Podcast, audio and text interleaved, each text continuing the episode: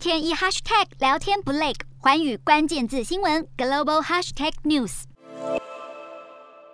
对通膨飙升和利率上升的疑虑，在今年重创美国股市，道琼连续八周走低，是自一九三二年经济大萧条以来最大跌势，而标普五百指数更从今年一月三日的历史高点大幅回档十九趴，蒸发超过一兆美元，抛售潮进入第五个月，卖压让许多人损失惨重。但是根据彭博的调查，标普五百指数其实还没有触底，与二十日收盘的三千九百零一点相比，还会再继续下跌至少十趴。相较于一月高峰，跌幅恐怕会高达二十七趴。另外，随着零售股崩盘后，经济走向变得更加悲观。但是华尔街策略师则认为，标普五百指数可能在今年年底收在四千八百点，代表市场有望在今年后半段反弹回升。也有专家表示，美股大跌主要是货币紧缩政策造成的，实际情况没有看起来那么糟。高，而美国联准会目前仍在升息初期，金融环境还会进一步紧缩，在未来数个月中会对美股造成巨大的压力。乌俄战争与中国疫情风控以及供应链受阻等国际议题，也让投资人们越来越担心经济的未来走势。